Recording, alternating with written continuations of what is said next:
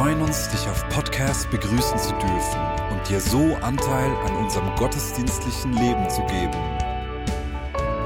Wir danken dir für jede Form des Mittragens. Mit einer Online-Spende auf der Website kannst du die Vision der Vineyard Bern finanziell unterstützen. Wir wünschen dir viel Inspiration beim Hören der Botschaft und Gottes Segen. Guten Morgen, liebe Freunde. Mein Name ist Martin Bühlmann. Früher hat man gesagt, Matthias und Marius seien meine Söhne oder Deborah, Sulamit und Rebecca meine Töchter. Heute werde ich nur noch acht, das ist der Papa von Marius oder der Papa von Matthias vorgestellt. Ja, hier bin ich, der Papa. Es ist eine riesige Freude für mich, heute über ein Thema zu sprechen, das mich seit ohne Witz 45 Jahren beschäftigt. Aber bevor ich das tue, möchte ich etwas anmerken. Äh, als Zuhörer, Zuschauer merkt man das gar nicht so, aber wir haben hier immer einzigartige Menschen, die ihr Herz, ihre Zeit, ihre Energie verschenken und ihr Bestes geben, damit diese Streams eine Ermutigung sind, ein Segen sind. Und äh, ich möchte diesmal herzlich danken, da ist David, ist an der Kamera, Jonathan äh, ist in der Regie oder der schaut, dass es gut kommt. Und äh, jetzt, der Vorname fehlt mir, Guida. Roberto Veron Italiano, die Chinese. Äh, ist hier und Sibylle Kirchen. Das ist eine Frau, die habe ich erst heute kennengelernt, die hat die Regie. Das, die Frau hat Feuer für Jesus. Äh, ist eine Latina, eigentlich eine Schweizerin, Mexikanerin. Und äh, wir haben uns gleich gut verstanden und der Geist Gottes ist hier. Und ich möchte sagen, Leute, gebt doch Rückmeldungen, wie das super gemacht wird. Das Zweite, und ich weiß, das hat noch nichts mit dem Thema zu tun. Äh, meine Frau und ich hatten ja das Vorrecht, mit Freunden zusammen die Venia Bern zu gründen. Und ich habe mich oft damit beschäftigt in den letzten Monaten. Herr, schenke ihnen, dass sie von sich überzeugt sind und erkennen, welches der Anteil ihrer Berufung und Begabung ist äh, in der christlichen Welt. Und ich merke immer mehr, Sie verstehen, es geht um Authentizität, es geht um Barmherzigkeit, es geht um Worship als Ausdruck dieser innigen Jesus-Beziehung. Es geht um das offene Herz für alle Menschen. Und wenn ich die Venia Bern aus einem Grund liebe, ist es, dass alle, gleich woher sie kommen, wie sie sind, wie zerbrochen sie sind und wenn sie ihr Leben nicht zusammenkriegen, hier ein Zuhause finden können. Und es geht nicht darum, dass wir aus Venia Bern irgendwie besser zu sein scheinen, als wir sind, sondern wir möchten diese Gemeinschaft, diese Familie sein, die als Zerbrochene mit Christus unterwegs sind und dadurch Hoffnung bringen in diese Welt. Sozusagen die Vineyard Bern, ein Garten der Hoffnung für die ganze Region Bern, weil die Menschen wissen, da darf ich durchatmen. Da kann ich Menschen begegnen, die mich lieben und am Ende auch dem Auferstandenen, der das Leben zu verändern vermag. Und viele der Menschen zuerst, die, die haben kein Bild von Gott. Die haben einfach ein Bild ihrer eigenen Bedürftigkeit oder ihrer Fragen oder ihre Träume und Wünschen, Wünsche. Und hier können sie Jesus begegnen. Ja, also, aber Thema ist was ganz anderes. Äh, Marius und das Leitungsteam, die haben mich gebeten, über, über das Thema Endzeit zu sprechen. Aber ich habe einen Titel gesetzt für mich, Endzeit, was nun? Lass mich eine kurze Einführung machen. Ich war da ganz junger Christ vor 700 Jahren. Ich war 20 und das war so eine Zeit, da war Endzeit das Hype-Thema. Also Endzeit, da gab es so dicke Bücher über Israel, dicke Bücher über Endzeit und ich habe diese dicken Bücher verschlungen und dann äh, habe ich mich beschäftigt mit der Entrückung, genau, Entrückung. Und, und am Anfang war mir klar, dort wo ich geistlich zum Glauben gekommen bin, da hat man gepredigt und wir werden vor der Trübsal entrückt machte total Sinn. Und dann habe ich mal ein Buch gelesen, das sprach davon, nein, wir werden in der Mitte der Trübsal entrückt. Und ich habe total Sinn gemacht. Dann habe ich wieder ein Buch gelesen, nein, nein, nein, wir werden nach der Trübsal entrückt. Und das hat auch wieder Sinn gemacht. Und in diesem Moment war ich schon etwas verwirrt. Was stimmt jetzt nun vor, Mitte, nachher? Ja, dann die ganze Geschichte, tausendjähriges Reich und wie das kommt und dann die Scharen der, Apostel, äh, der Offenbarung und die Gerichte Gottes und der Abfall vom Herrn und boah, von mir war da ein riesiger Berg, der mein Denken zu beeinflussen versuchte und ich fand mich da nicht mehr zurecht. Das war wie einem Urwald der Spekulationen, habe ich mich wiedergefunden. Und dann habe ich eines gemerkt, und das ist vielleicht ein wichtiger Gedanke heute für dich oder falls Sie äh, lieber per Sie sind, für Sie, nicht wahr? Äh, unser Blick für die Zukunft bestimmt unser Denken und Handeln jetzt. Also wenn wir eine Endzeitvorstellung haben, dann dann kommt die auf uns zurück und sie bestimmt die Art und Weise, wie wir heute leben oder wie wir handeln.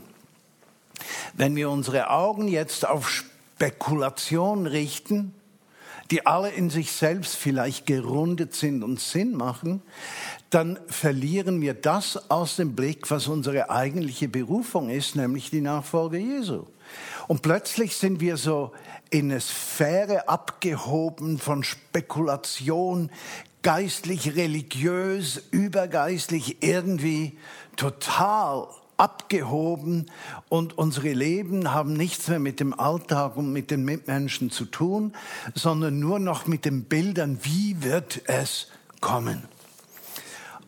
Herausforderung heute, ich kann sagen, ich sehe in den kommenden Monaten eine massive Endzeitwelle auf die Christenheit Europas zukommen, die wird viel Desorientierung nach sich ziehen, weil die Ängste, die geschürt werden, die Unsicherheiten, die werden genährt und plötzlich sind Menschen vollständig hingerissen von, von Unsicherheit und sie verlieren äh, das eigentliche Fundament ihrer Jesusbeziehung und ihre Beziehung zum Wort Gottes vollständig aus den Augen, ja. Und mit ein Grund dafür sind die, die unzähligen Verschwörungstheorien, die wir in den Netzen finden. Und wir, wir erleben ja einen massivsten Zweifel an allen Institutionen. Und glaube mir, also um ehrlich zu sein, das Corona-Hype geht mir jetzt auch auf den Keks. Also mir genügt's. Und ich habe mir gesagt, sterben darf ich auch noch, bitte. Ja, irgendwann, das wäre noch nett. Aber diese Spekulationen, die basieren auf Ängsten und die Spekulationen führen zu Fragen und die Fragen führen dann dazu, dass wir uns mit Endzeittheorien auseinandersetzen, die unser tägliches Leben nämlich gar nicht positiv beeinflussen. Und da brauchen wir ein nüchternes, eine nüchterne Betrachtungsweise. Wir müssen uns besinnen darauf, was ist die eigentliche Berufung ja, die wir als Christen in dieser Welt haben. Und ich habe mir da unzählige Bibelstellen auf, äh, aufgeschrieben, die äh, von der Endzeit sprechen. Und ich kann euch einige nennen, ohne dass ich jetzt in die Tiefe dieser Texte reingehen möchte. Aber eines, was uns auffällt, ist, dass die meisten Texte, die für Endzeittheorien gebraucht werden, aus dem Zusammenhang des größeren Textes herausgerissen werden. Ja? Und dann sind wir konfrontiert mit einem Satz und wir denken, ja, ja das macht noch Sinn. Und dann kommt eine zweite, zweite Bibelstelle, ja, das macht auch Sinn. Eine dritte Bibelstelle, ja, das macht ja auch Sinn. Ja? Äh, ich gebe euch ein Beispiel. 2. Petrus 3, 3 und 4. Ich lese diesen Text mal. Ihr sollt vor allem wissen, dass in den letzten Tagen Spötter kommen werden, die ihren Spott treiben ihren eigenen Begierden nachgehen und sagen, wo bleibt die Verheißung seines Kommens? Denn nachdem die Väter entschlafen sind, bleibt alles so, wie es von Anfang an gewesen ist. Also offensichtlich, bei Apostel Petrus, für katholische Zuschauer beim heiligen Apostel Petrus, äh, scheint dieser Text zu kommen aus einer Auseinandersetzung, dass es da viele Jesus-Nachfolger gab, die sagten, um Himmels Willen, weshalb kommt er denn nicht? Denn in der ersten Gemeinde war man vollständig überzeugt, der kommt gleich wieder. Also eigentlich können wir alles vergessen, wir brauchen gar nichts mehr zu arbeiten. Der, der kommt morgen. Ja, und dann kam er eben nicht, jedenfalls so, wie sie sich das vorgestellt haben. Und erst dann begann sich das langsam einzumitten, dieses Verständnis, dass wir als Christen in diese Welt gesetzt sind, damit wir das Herz Christi und seinen Auftrag weitergeben können. Na, überleg dir mal, wenn du jetzt Jesus gewesen wärst und es spielt keine Rolle, wie deine Nachfolger leben. Und der liebe Martin hat sich dann bekehrt. Was würdest du machen? Du würdest den absolut sofort in den Himmel entrücken. A, du würdest ihm Probleme ersparen. B, du würdest dir selbst Probleme ersparen. C, du würdest den Mitmenschen auch noch Probleme ersparen. Und dann stellt sich die Frage, ja, warum, weshalb um alles in der Welt lässt er uns hier? Was, was soll denn das? Und da merken wir bereits, ups, es geht um mehr. Matthäus 24.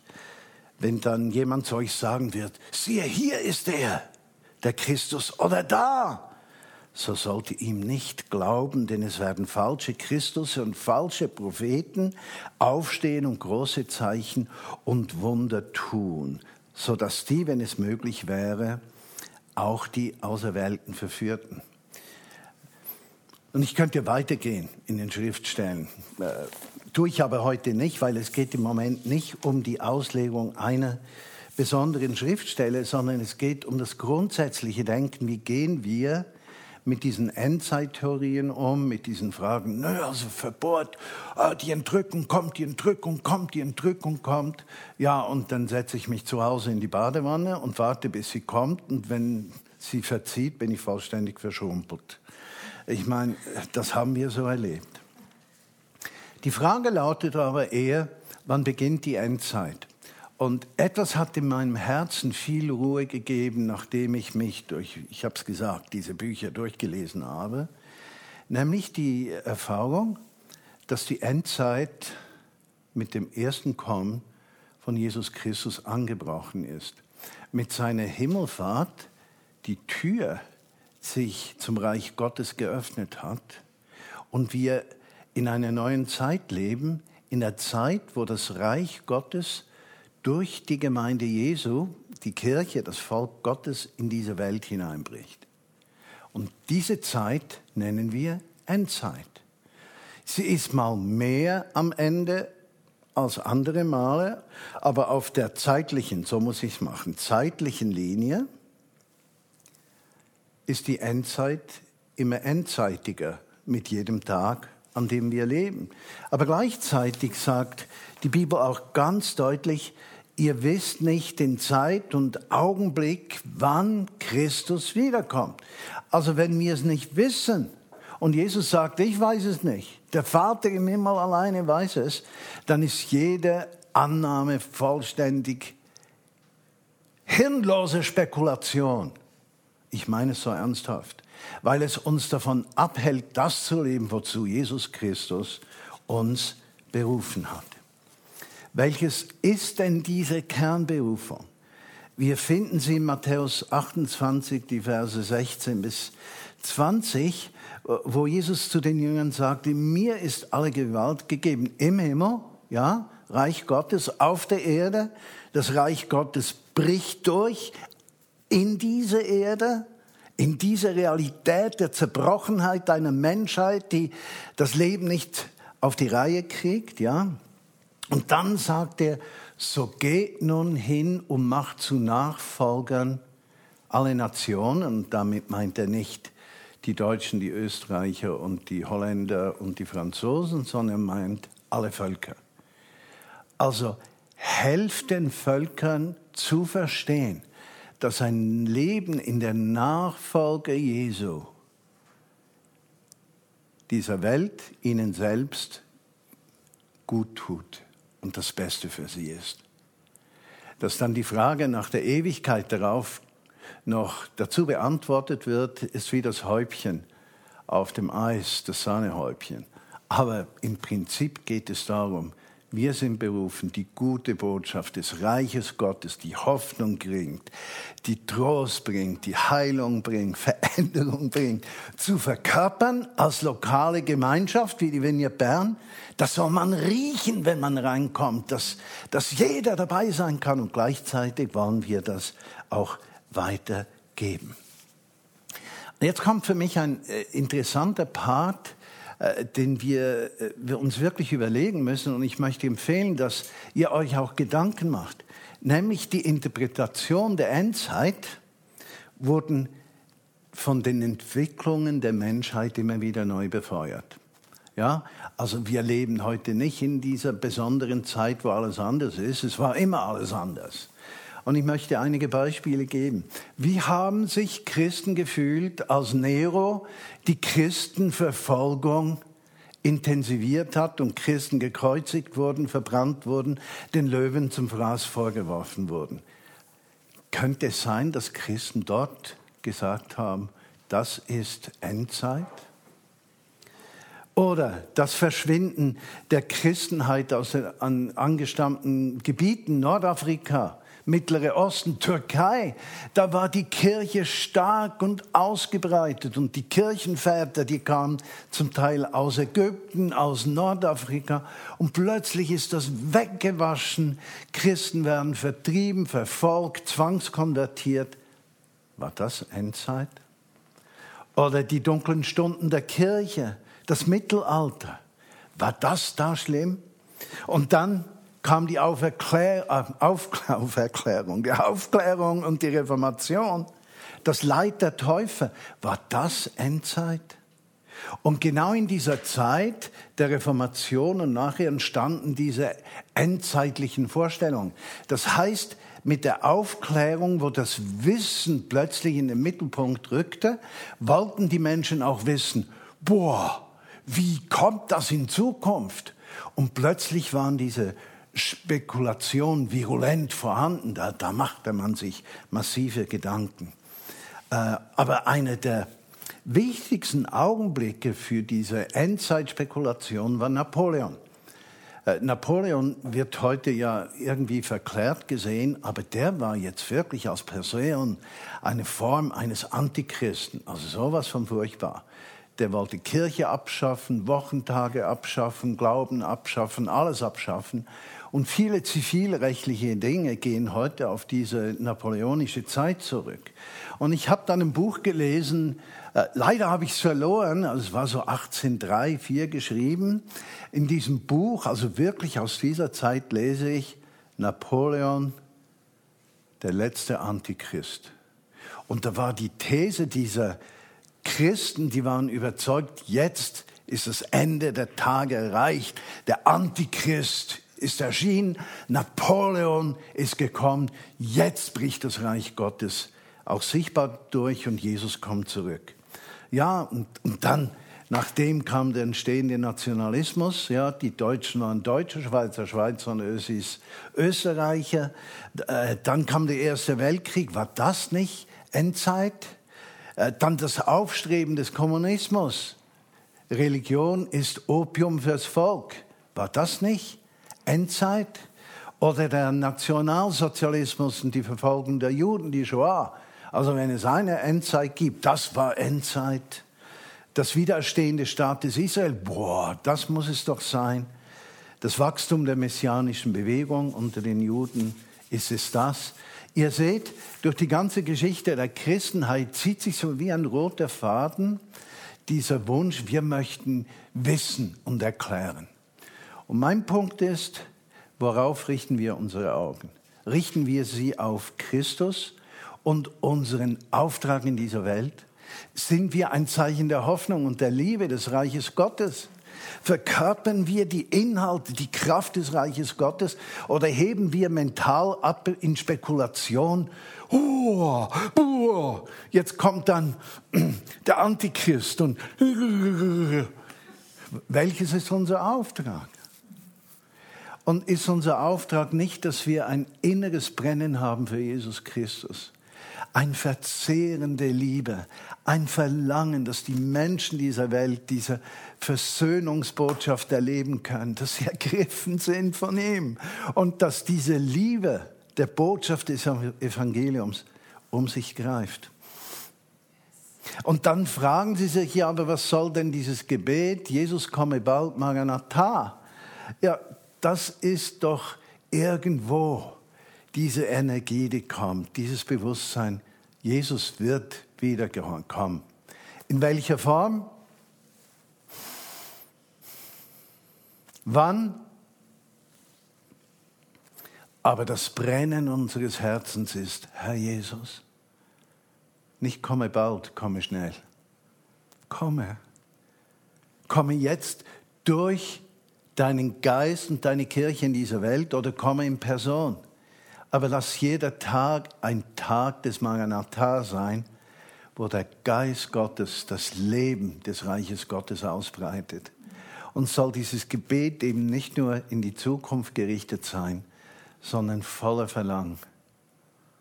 Herr, brauche uns, damit du erfahrbar wirst in dieser Welt. Und ich möchte kurz beten. Ich merke innerlich, ich habe so ein Verlangen, dass wir alle in der Vineyard Bern, unsere Freunde und Zuschauer, einfach Gott erleben.